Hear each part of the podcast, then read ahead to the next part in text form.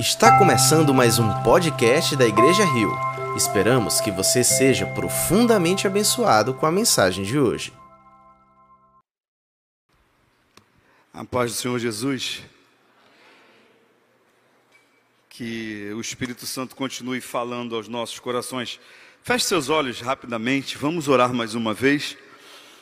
Senhor, nós te agradecemos, Pai, porque Tu és o nosso Deus tremendo Tu és o Senhor Todo-Poderoso, Tu és o autor e consumador da nossa fé.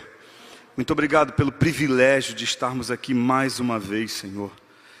Já podemos sentir a Tua presença, já podemos sentir o Teu doce Espírito se movendo entre nós.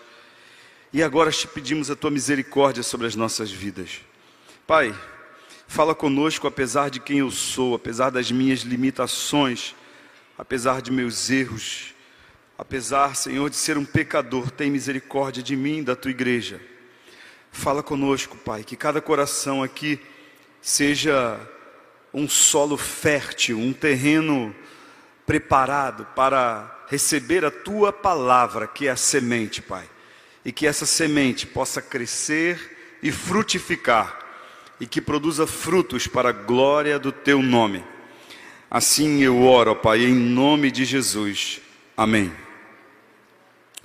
Meus irmãos, antes de começar a mensagem dessa noite, eu queria trazer um, uma breve reflexão aqui, bem rápido, e destacar um trabalho que vem sendo feito por alguns irmãos e algumas irmãs de nossa igreja, em especial a irmã Rosinha. Irmã Rosinha, fique em pé, por favor. A irmã Luciana e a irmã Gessina também, fiquem em pé, por favor. Deixa eu explicar para vocês. Fique em pé só um pouquinho aí, tá? Não fique assustada não, Gersina. Fique em pé. A nossa igreja, ela tem uma preocupação muito grande com missões. E nós estamos nos preparando para em breve é, enviarmos alguns missionários em tempo integral. E se você não sabe, essas irmãs que estão aí, elas têm um tempo delas e dedicam o tempo delas por fazer missões. E elas fazem missões voluntariamente.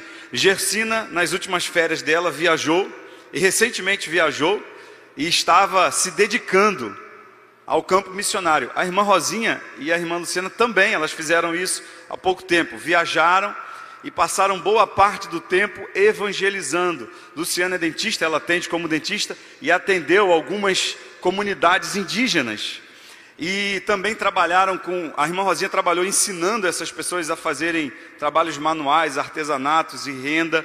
Enfim, e são irmãs que estão dedicando a sua vida ao serviço missionário.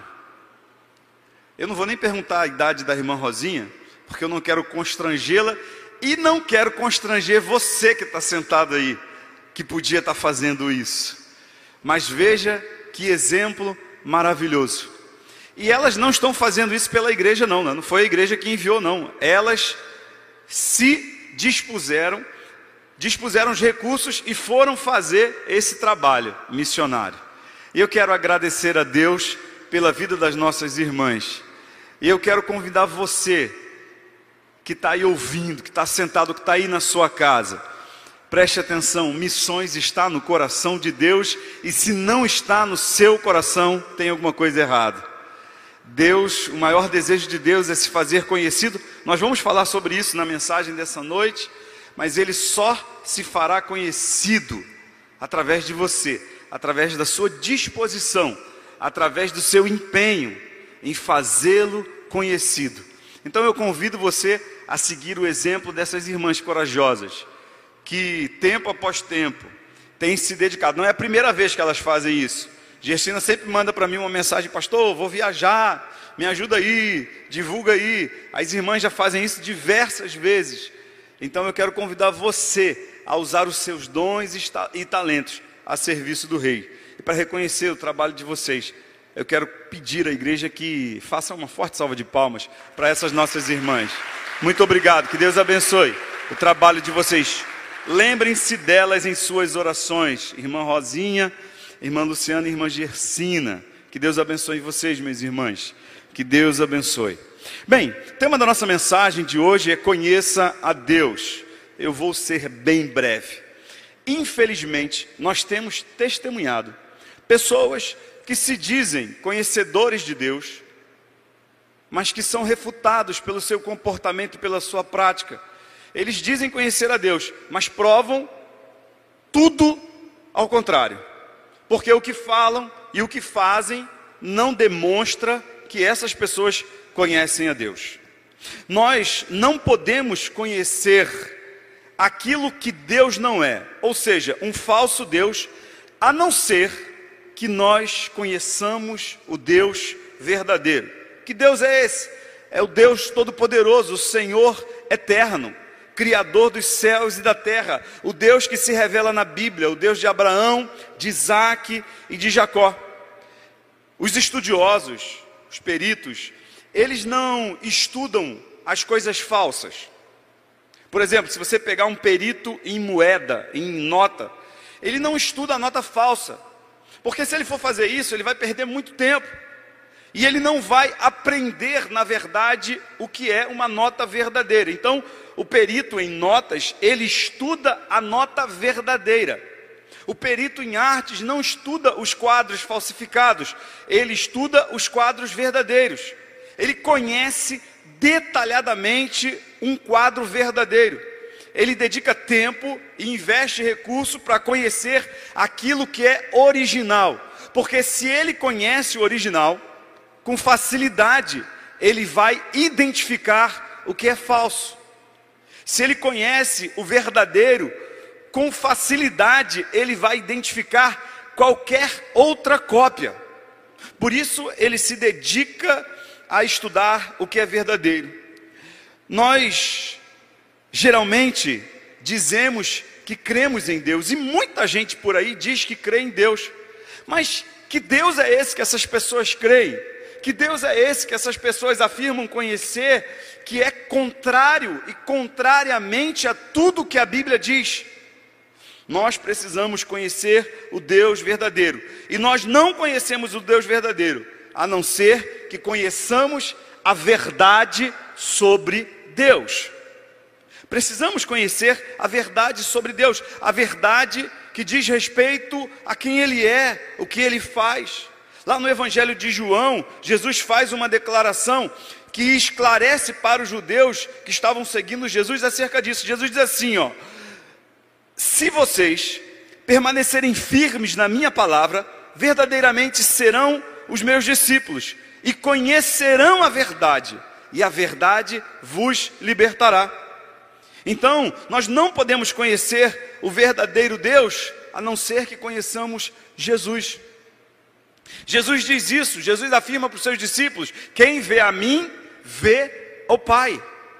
E Paulo afirma isso, Paulo também, Paulo não, aliás, o autor da carta aos Hebreus, ele afirma isso, lá no capítulo 1, verso 3, que Jesus é, o, é a exata expressão da, da face, da glória de Deus, e ele é o resplendor da sua glória.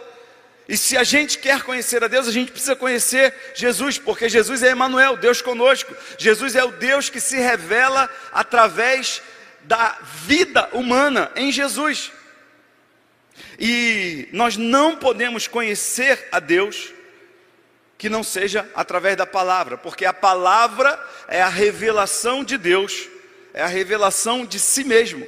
Deus, ele se revela para nós através das palavras. Jesus, mais uma vez, ele diz: examinai as Escrituras, porque vocês cuidam ter nela a vida eterna, e são elas que de mim testificam.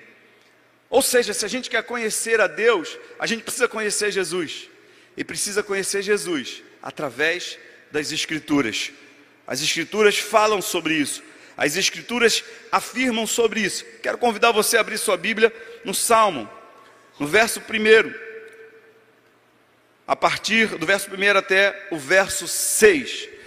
Eu queria que todos acompanhássemos essa leitura, mas eu não vou ler todos direto, eu vou ler, vou parar e vou fazer algumas é, inserções acerca do que o texto está dizendo. Salmo, capítulo 1, verso 1. O texto diz assim: Como é feliz aquele que não segue o conselho dos ímpios, não imita a conduta dos pecadores, nem se assenta na roda dos zombadores. Deus ele derrama inúmeras bênçãos para aqueles que ele justificou. Nós podemos considerar essa afirmação aqui do salmista como uma aclamação alegre da verdadeira felicidade dos justos. Porque se por um lado é, alguns eles seguem o conselho dos ímpios, eles imitam a conduta dos pecadores, eles se assentam na roda dos zombadores. Por outro lado, aquele que conhece a Deus, ele tem um conselho melhor a ser ouvido. Por isso ele não segue o conselho dos ímpios, porque há um conselho melhor. Ele não imita a conduta dos pecadores, porque há um caminho melhor a ser seguido, há alguém melhor a ser seguido. Por isso que Jesus diz: Eu sou o caminho. E se Jesus é o caminho, a gente deve seguir nesse caminho. Jesus então chama para si, arvora para si mesmo o direito de ser seguido, de ser copiado. Então, quem anda e quem conhece a Deus, quem anda com Deus e quem conhece a Deus, não imita os pecadores, antes ele segue um caminho melhor, ele imita Jesus. E aí ele diz assim: e nem se assenta na roda dos zombadores. Ou seja, existe uma presença melhor a ser desfrutada daqueles que conhecem a Deus, daqueles que seguem a Deus. Por isso ele não anda nesse caminho, por isso ele não está nessa conduta, por isso ele não se assenta nessa roda. Porque há um caminho excelente, há um caminho melhor, há um caminho que leva o crente para imitar a Deus e para ser semelhante a Deus. Versículo 2: Ao contrário, a sua satisfação está na lei do Senhor, e nessa lei ele medita de dia e de noite. Embora ele continue sendo um pecador, agora ele é lavado pelo sangue de Jesus. Ele é movido pelo Espírito Santo e tem o seu coração regenerado pela palavra de Deus. Ele não está mais sob a lei, não vive mais sob a condenação da lei. Ou seja, ele tem prazer na lei do Senhor. A lei do Senhor é algo prazeroso para ele. E é prazeroso porque traz para ele vida. Os mandamentos não são ruins, os mandamentos, eles exprimem o cuidado de Deus, o zelo de Deus com os seus filhos. É o Deus que se preocupa com a nossa integridade e pela nossa integridade ele cria leis para nos proteger. Veja que o contraste daqueles que ouvem conselhos dos ímpios, que andam segundo o caminho dos pecadores e que se assentam na roda, da, na roda dos, dos zombadores, antes o prazer dele está na lei do Senhor. A lei do Senhor é que nos traz prazer. Sabe por que, que ela traz prazer para a gente? Porque a lei do Senhor revela o Senhor da lei. A lei traz em si o caráter de Deus. A lei traz em si a revelação do caráter desse Deus que é santo, justo, poderoso, eterno, conhecedor de todas as coisas. E a satisfação daquele que crê em Deus, daquele que medita nessa lei, está no sentido de que quando ele não sabe o que fazer, ele medita nela. Quando a gente não sabe o que fazer, a gente tem que se voltar para a palavra. A gente tem que buscar na palavra o conselho de sabedoria, porque a Bíblia diz que Deus ele é o conselheiro maravilhoso. E não há conselho melhor para o crente do que o conselho de Deus, e o conselho de Deus está na palavra. Ele medita na palavra porque ele sabe que a palavra vai orientá-lo, que ele sabe que a palavra vai trazer para ele a reflexão necessária para que ele tome a decisão correta. Por isso ele medita na lei. Ele medita nela porque no dia da prosperidade ele vai cantar pela palavra, ele vai se alegrar pela palavra. Ele vai entender que aquilo que acontece com ele é fruto de um Deus poderoso que cuida dos seus. Então a palavra, ela nos dá força, não só para tomar as decisões certas, mas nos faz alegres diante de uma situação em que Deus propõe para nós a sua vontade. Por isso que o apóstolo Paulo diz que a gente precisa experimentar qual seja boa, perfeita e agradável. A gente se alegra naquilo que é bom, naquilo que é perfeito e naquilo que é agradável. Essa é a proposição de Deus. Mas também a gente medita na palavra, porque nas noites de aflição, nos momentos mais escuros da vida, nos momentos mais tristes, nos momentos em que o céu se fecha e parece que o sol nunca mais vai brilhar, é nesse exato momento que nós somos consolados pela palavra de Deus. É no momento do choro mais intenso que a palavra nos diz: o choro pode durar uma noite, mas a alegria vem pela manhã. É no momento de maior dor que a palavra nos diz que Deus está conosco, que Ele é um sumo sacerdote que pode se compadecer de nós, porque já sofreu o que nós sofremos. É a palavra que nos ensina, é a palavra que nos encoraja. Veja, versículo 3: é como árvore plantada à beira de águas correntes, dá fruto no tempo certo e suas folhas não murcham, e tudo o que ele faz prospera. Aquele que medita na lei do Senhor e tem prazer na lei do Senhor, ele é comparado a uma árvore plantada. Qual é a diferença de uma árvore plantada para uma árvore que nasce, uma árvore silvestre que nasce no meio do mato? Toda árvore plantada, ela é plantada com um propósito seja um propósito estético, arquitetônico, paisagístico, ou seja, por um projeto de alimentação, de produzir frutos, mas toda árvore plantada é plantada com um propósito, é plantada com uma intenção. E se você medita na lei do Senhor, se você tem prazer na lei do Senhor, a sua vida tem um propósito. Você não nasce do acaso. Você é plantado com um propósito. E a árvore plantada com um propósito, ela foi escolhida, alguém escolheu. Alguém escolhe a árvore e planta a árvore. Você foi escolhido por Deus, você foi escolhida por Deus. Você é alvo, é alvo do propósito de Deus. Você está nos projetos de Deus, você está nos planos de Deus. Você não está ao acaso na vida. Você foi plantada com um propósito. Ela é propriedade e por isso ela é cultivada, ela é cuidada, ela é preservada, ela não será arrancada, ela tem um propósito e ela vai cumprir o propósito dela. E alguém cuida dessa árvore. As árvores plantadas não são largadas, elas são cuidadas. Alguém vai lá e verifica como está a saúde dela. Alguém vai lá e verifica se ela está tendo tudo que ela precisa para produzir esse é o cuidado de Deus. Jesus diz isso em Mateus 15, verso 13: Toda a árvore que meu pai não plantou será arrancada. Mas você tem um propósito, a sua vida tem um propósito, você não será arrancado. No original está escrito: junto a ribeiros de águas. Veja, essa árvore não está plantada junto a uma única fonte de água.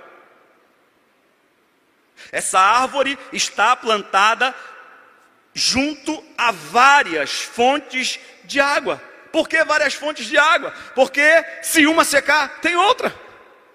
Você não está desamparado, você é como essa árvore. Não sou eu que estou dizendo, é a Bíblia que está dizendo. Se você medita na lei do Senhor, se você tem prazer na lei do Senhor, você terá suprimento em abundância.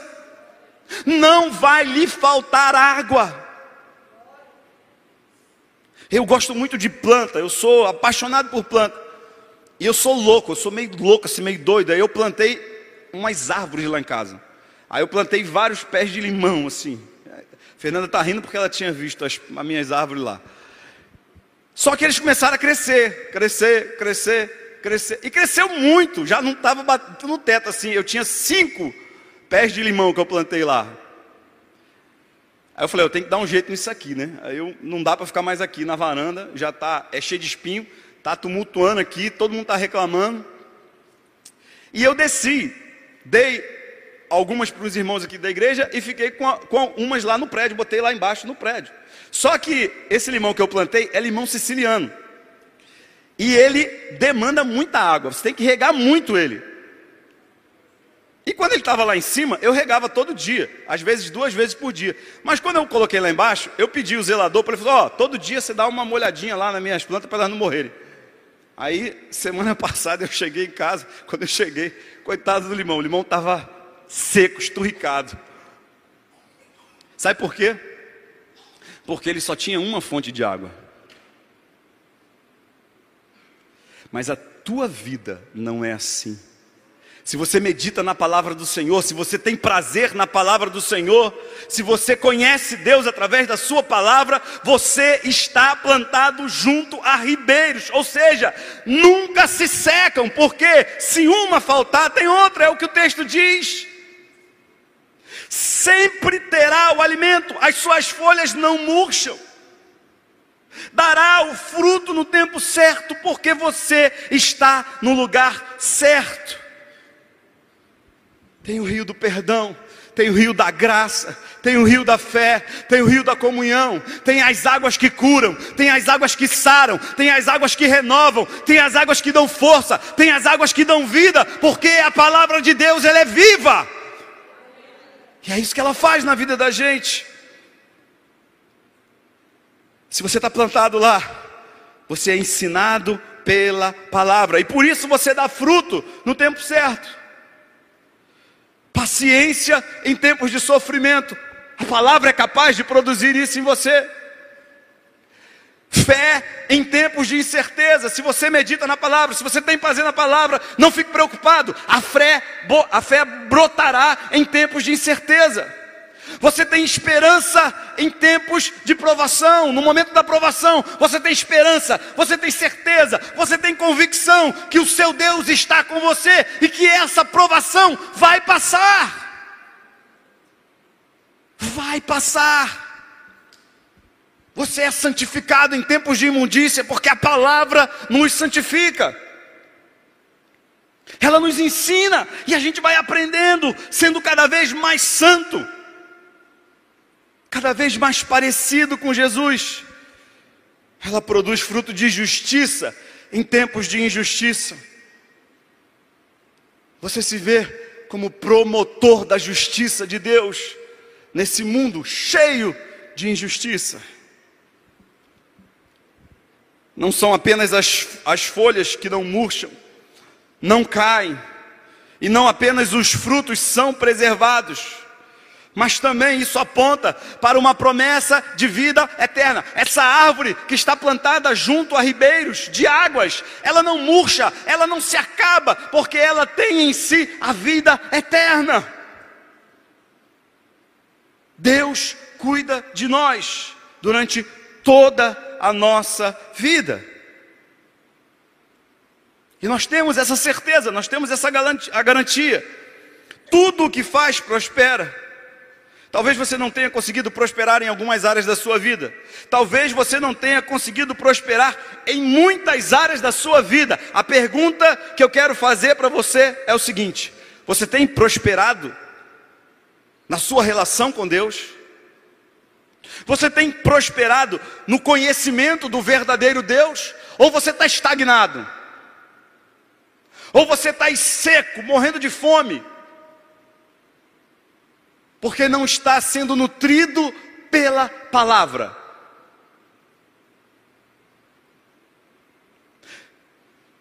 Um dos maiores problemas dos crentes é que eles não vivem a palavra.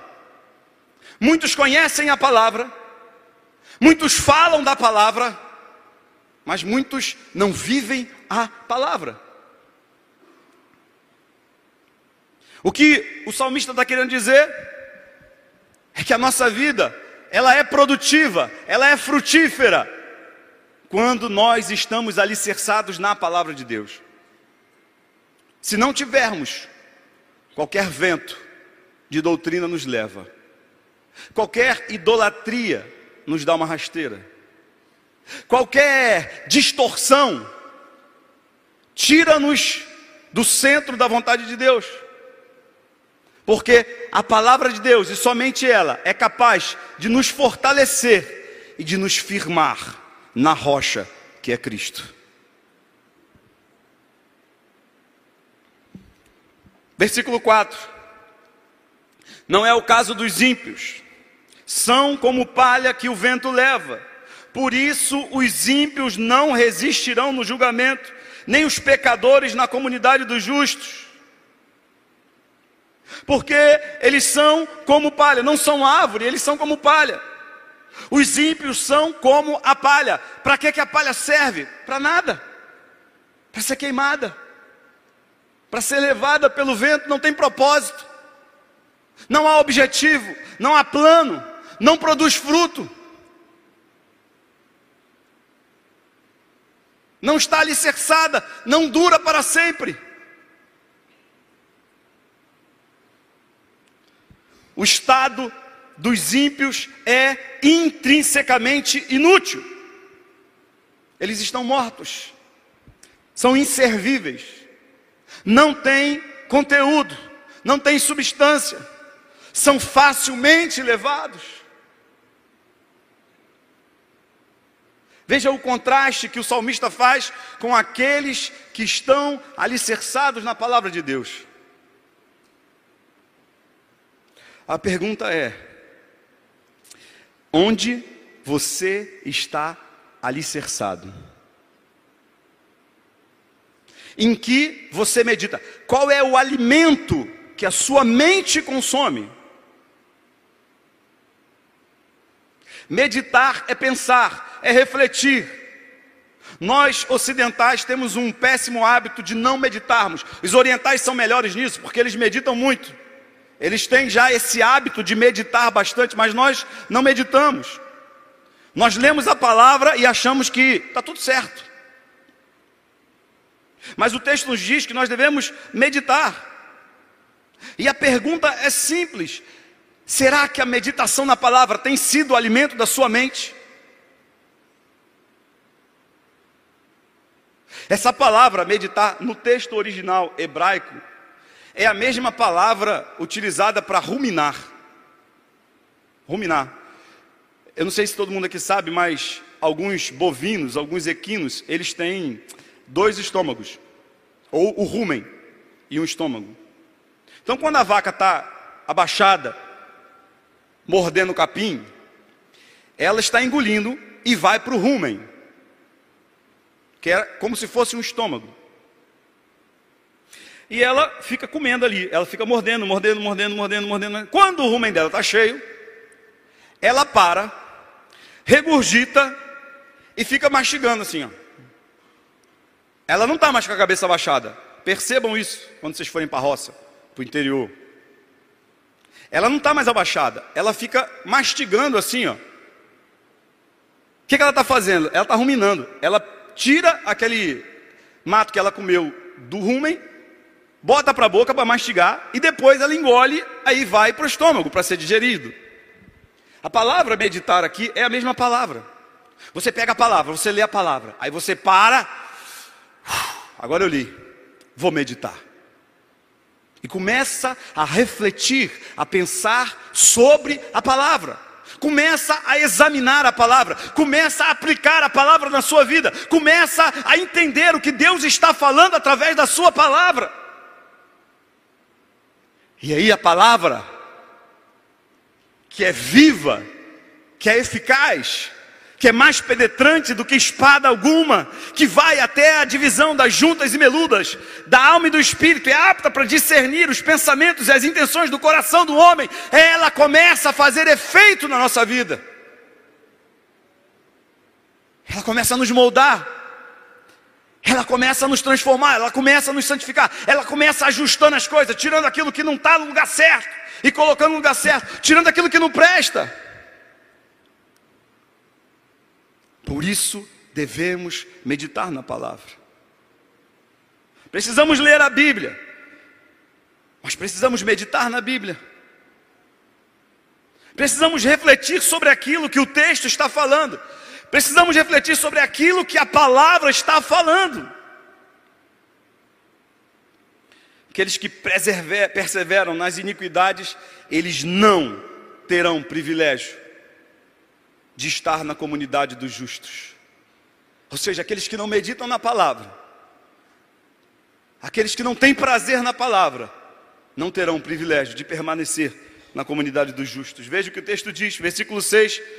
Vou concluir essa mensagem.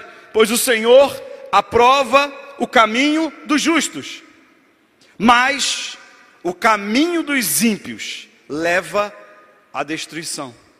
E veja que o texto está comparando aqui aquele que medita na lei do Senhor como um justo, e aquele que não medita como um injusto. E o justo, ele é aprovado pelo Senhor, e o ímpio é destruído. O justo permanece, o ímpio se vai. O justo dá fruto, cresce, é vistoso. O ímpio é palha e palha seca. Deus aprova o caminho de todos aqueles que decidiram conhecê-lo e que fazem isso, se esforçam através da palavra. Mas de outra forma, ele não aprova. E eu, sinceramente, quero perguntar para você e quero que você responda. Não para mim, que eu não estou preocupado em saber isso, mas responda para Deus. Se você tem prazer na lei do Senhor, se é algo que te dá prazer ou se é algo que te cansa.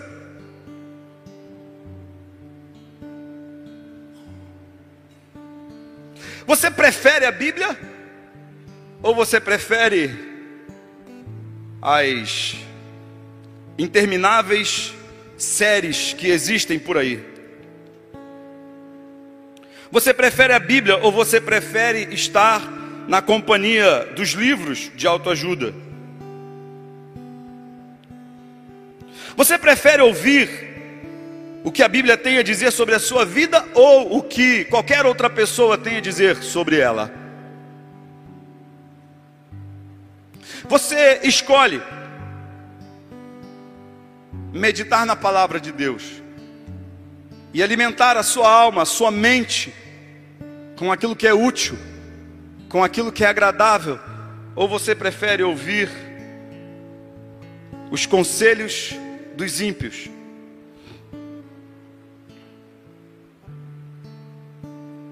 Eu queria profundamente e sinceramente que você fizesse uma reflexão.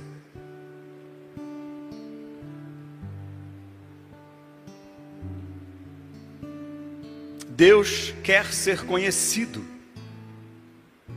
mas a maior revelação de Deus está na palavra. E quanto mais nós lemos, nós meditamos na palavra, mais a nossa vida é transformada, mais semelhante a Cristo nós vamos ficando. E quando a gente fica cada vez mais semelhante a Cristo, mais Cristo é visto. Eu não sei se vocês escutaram, se vocês estão sabendo, mas hoje eu escutei uma notícia no rádio que eu fiquei chocado. Um homem entrou numa casa em Camaragibe e violentou a mãe e a filha, uma na frente da outra. Terrível, terrível. E depois, apontando a arma para as duas, obrigou as duas a se relacionarem. Algo nojento, mas isso não aconteceu em outro país, isso aconteceu aqui, bem pertinho de nós. Enquanto isso, a gente precisa decidir, a gente precisa escolher Sabe por quê? Porque esse mundo não tem jeito, o único jeito que esse mundo tem é através de Jesus. E Jesus só será conhecido, Deus só será conhecido se nós vivermos uma vida que o agrade, se nós realmente formos discípulos dele, se nós realmente amarmos a palavra e vivermos a palavra. Porque falar da palavra palavra distorcida que estão falando por aí. O mundo está cheio, a internet está cheia, tem aos milhares, mas o mundo não precisa disso. O mundo precisa de homens e mulheres que vivam a palavra integralmente, que sejam portadores das boas novas da salvação, que não sejam apenas admiradores da palavra, que sejam meditadores que sejam exemplo dos fiéis. Conheça Deus, meu irmão, e viva uma vida que agrade a Deus. Isso só é possível através da palavra. Eu quero me despedir agora dos irmãos que estão em casa. Nós vamos continuar aqui orando nesse momento por aqueles que decidiram. E se você está aí acompanhando a gente, Faça uma reflexão. Pense um pouco sobre isso e fale com Deus. Tenha uma conversa com Deus sincera. Eu quero dar esse tempo para você. Feche seus olhos aí e ore agora. Fale com Deus. Quem você é diante da palavra? Você é só um espectador, um assistente, ou você é alguém que realmente decidiu conhecer a Deus e fazê-lo conhecido?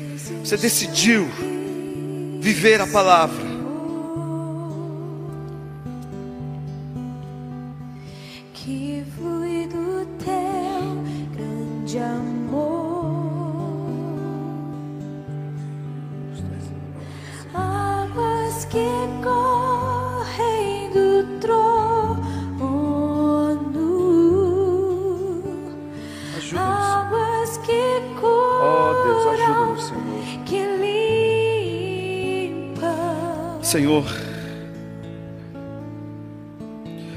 peço, Senhor, pela tua misericórdia sobre as nossas vidas.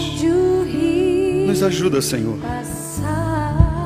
Ah, Pai, nos ajuda, Senhor, a amar a tua palavra. Nos ajuda a meditar na tua palavra, nos ajuda a viver a tua palavra, nos ajuda, Senhor, a criarmos uma dependência da tua palavra. Que nenhum de nós saia de casa sem antes ouvir a tua voz através da palavra. Que nenhum de nós tome nenhuma decisão antes de ouvir a tua palavra. Que nenhum de nós faça qualquer outra coisa, Senhor, sem antes, Senhor, meditar na tua palavra. Que a nossa vida seja guiada pela tua palavra. Que a nossa vida seja dirigida pela tua palavra. Ah, Deus, ajuda-nos, Senhor. Ajuda-nos, Senhor. Ajuda-nos, Pai, a viver segundo a tua palavra. Que possamos te conhecer, Senhor, através da tua palavra. Que tu possas se fazer conhecido, Senhor, através das nossas vidas, de acordo com a tua palavra. Que a nossa vida, Senhor, seja alicerçada na tua palavra.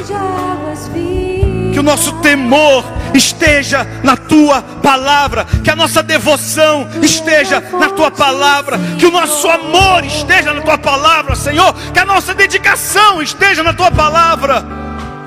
Ajuda-nos, Senhor. Ajuda-nos, Senhor. É o que eu te peço, meu Pai. É o que eu te peço. Em nome de Jesus.